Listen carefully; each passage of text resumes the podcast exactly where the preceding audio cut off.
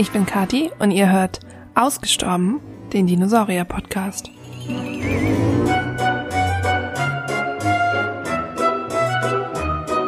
Dieser Podcast ist für alle Dino-Interessierten und vielleicht auch etwas Dino-Verrückten, so wie mich. Ich bin keine Paläontologin, ich habe das also nicht studiert, interessiere mich aber seit ich denken kann für Dinosaurier.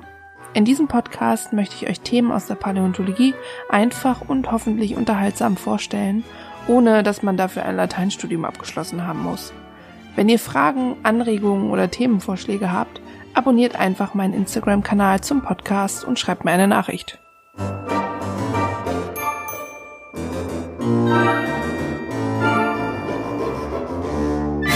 Folge 2 Der Spinosaurus um das Jahr 1911 machte der deutsche Paläontologe Ernst Freiherr Stromer von Reichenbach eine wirklich bahnbrechende Entdeckung für die paläontologische Forschung. Mithilfe seines Ausgrabungsteams, damals grub man anscheinend nicht mehr selber als Paläontologe, sondern hatte sein Team dabei, das die Drecksarbeit für einen erledigte, entdeckte er Knochen eines bis dato unbekannten Theropoden, der so ganz anders aussah als alle Dinosaurierarten, die bis dato gefunden wurden. Theropoda sind Dinosaurier, die sich meist zweibeinig fortbewegen und überwiegend Fleischfresser sind.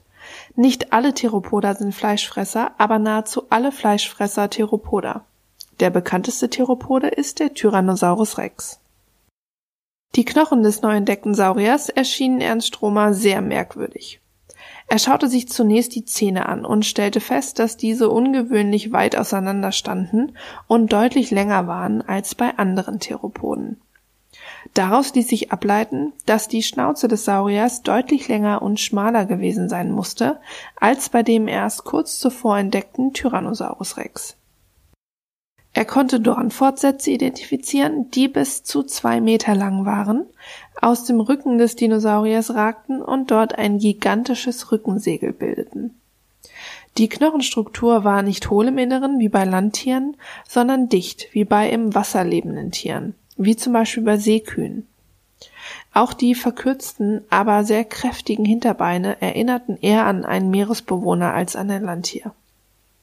Und dieses seltsame Tier, dessen Schädel an ein Krokodil erinnerte, wahrscheinlich die meiste Zeit im Wasser verbrachte und ein riesiges Rückensegel mit sich rumtrug, hatte noch eine weitere unglaubliche Eigenschaft. Er war schätzungsweise 17 Meter lang gewesen. Der größte bisher gefundene Tyrannosaurus rex misst circa 13 Meter Körperlänge, ähnlich wie der Giganotosaurus, der auch um die 13 Meter groß wurde. Das ist der Vorfahre des Tyrannosaurus rex. Handelte sich hier also nicht nur um den ersten ans Wasser angepassten Dinosaurier, sondern auch um den größten bisher gefundenen Theropoden? Ernst Stromer nannte dieses bemerkenswerte und merkwürdige Tier Spinosaurus aegyptiacus, was übersetzt so viel wie ägyptische Dornechse bedeutet. Er lebte von der Unter- bis zur Oberkreide. Stromer ließ die Knochen in die Paläontologische Staatssammlung München bringen und fertigte dort Skizzen und einige Fotografien an. Ich habe euch die Bilder von Ernst Stromer sowie weitere Bilder zu dieser Folge auf meinem Instagram-Kanal zum Podcast hochgeladen. Den Händel findet ihr in der Infobox. Leider kam es, wie es kommen musste, denn wenn ihr euch erinnert, befanden wir uns vom Fund bis zu der Beschreibung der Spinosaurus-Knochen in den Jahren vor dem Ersten Weltkrieg und dann später natürlich vor dem Zweiten Weltkrieg. Stromer warnte sehr eindringlich vor der Gefahr, die vom Krieg für die Münchner Sammlung ausging und versuchte mehrmals die Spinosaurus-Knochen und andere wertvolle Fossilien aus München bringen zu lassen. Leider vergeblich. 1944 fiel die Paläontologische Staatssammlung einem Fliegerbombenangriff der Alliierten zum Opfer und vernichtete die wertvollen Funde. Übrig blieben nur Stromers Zeichnungen und die wenigen Fotos. Einige Jahrzehnte später. Ein fünfjähriger deutsch-marokkanischer Junge entdeckt den Spinosaurus für sich, als er in Dino-Büchern über den T-Rex und den Triceratops liest. Weil es zu diesem Zeitpunkt bis auf Stromers wenige Aufzeichnungen keinerlei Informationen zu dem seltsamen Saurier gab, wurde das Interesse des kleinen Jungen geweckt und seine Dinosaurierleidenschaft riss nie ab, bis er anfing, in Bonn, Chicago und Oxford Biologie, Geologie und Paläontologie zu studieren.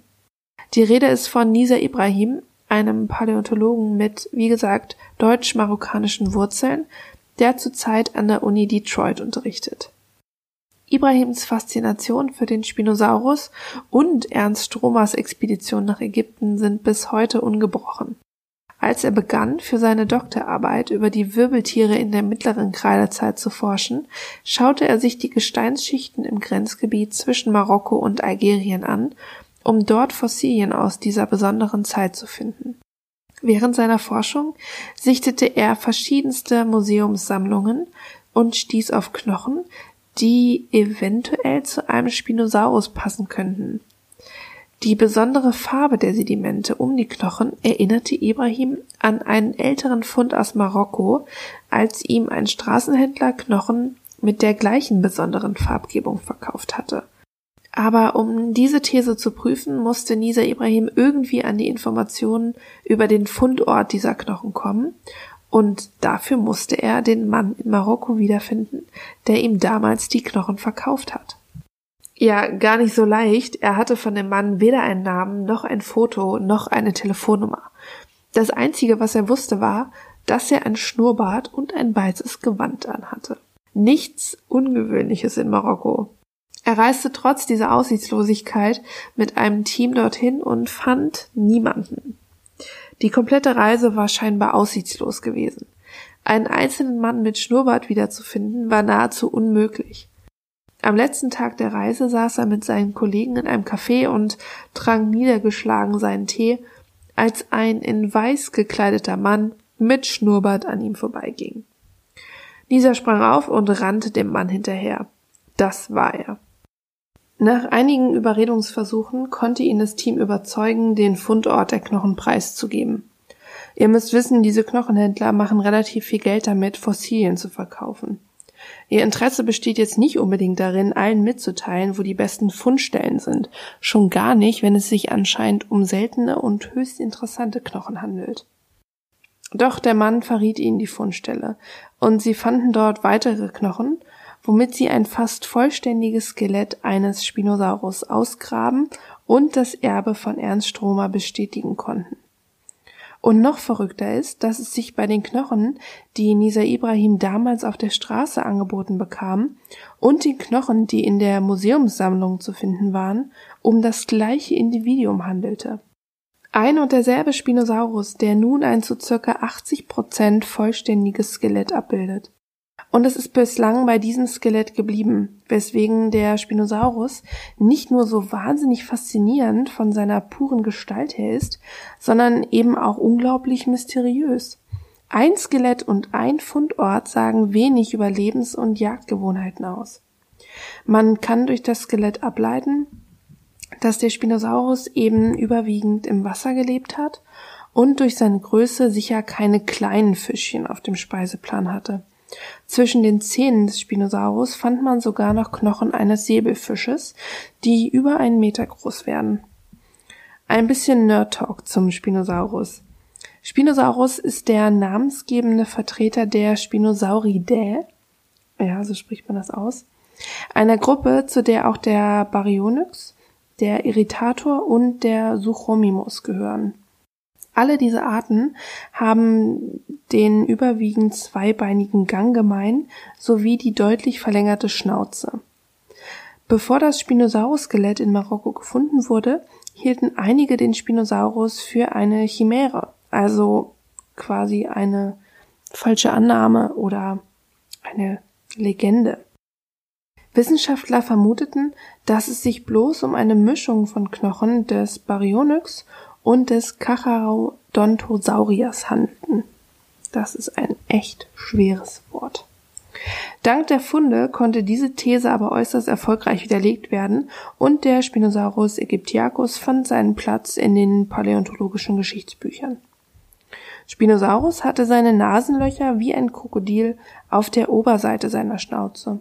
So konnte er auch, wenn der Kopf nahezu komplett unter Wasser war, noch atmen. Einige Paläontologen sind sich ziemlich sicher, dass Spinosaurus auch so eine Art Sensor am vorderen Teil der Schnauze hatte, mit dem er Schwingungen im Wasser wahrnehmen konnte. Auch das ist ein Merkmal, das Krokodile noch heute haben. Ihr merkt, Krokodile scheinen relativ nahe Verwandte unseres Dinosauriers zu sein. So ganz ausgestorben sind unsere großen Freunde nämlich gar nicht. Aber vieles ist noch komplett unerforscht über diesen ganz besonderen Saurier mit dem riesigen Rückensegel. Apropos Rückensegel. Mit dem Segel haben wir uns bislang gar nicht beschäftigt. Wozu diente es dem Spinosaurus? Es gab einige Mutmaßungen über die Art und Weise der Beschaffenheit sowie über die Funktion des Segels. Eine Option war, dass das Segel kein Segel, sondern eine Art Fettbuckel war, wie bei einem Seeburind. Aber die Beschaffenheit der Dornfortsätze widerlegt diese Theorie mit ziemlich großer Sicherheit. Vielleicht habt ihr auch schon eine Vermutung. Der Spinosaurus hat sich wohl die meiste Zeit im Wasser aufgehalten und dort auch gejagt. Vermutet werden keine allzu tiefen Gewässer, in denen er teilweise vielleicht sogar gut stehen konnte. So wie die meisten Raubtiere wird auch der Spinosaurus sein Jagdrevier gehabt haben, in dem andere Spinosaurier eher unerwünscht waren. Vor allem Spinosaurier, die ihm seinen Rang streitig machen wollten.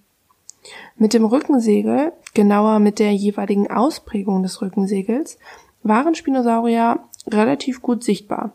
Auch wenn der Kopf unter Wasser war und sie nach Beute gesucht oder aktiv gejagt haben. Andere Spinosaurier konnten also durch das imposante Segel relativ leicht von ihrem Vorhaben abgebracht werden, sich dem Artgenossen zu nähern. Und vielleicht lockte so ein riesiges Rückensegel ja auch die Ladies an, ähnlich wie bei einem Pfau, der seine Federn aufbaut, um sich entweder größer erscheinen zu lassen, als er ist, um Gegner abzuschrecken oder um paarungsbereite Weibchen anzulocken. Wenn ihr euch intensiver mit dem Spinosaurus auseinandersetzen möchtet, empfehle ich den Artikel Semi-Aquatic Adaptions in a Giant Predatory Dinosaur von Nisa Ibrahim und seinem Team. Das ist ein ziemlich komplizierter Titel. Ich habe euch den Link in die Podcast-Infobox gepostet. Falls ihr Fragen zum Spinosaurus habt, schreibt mir gerne eine Direct Message auf meinem Instagram-Kanal. Ansonsten hören wir uns hoffentlich in 14 Tagen wieder. Bis dahin, tschüss!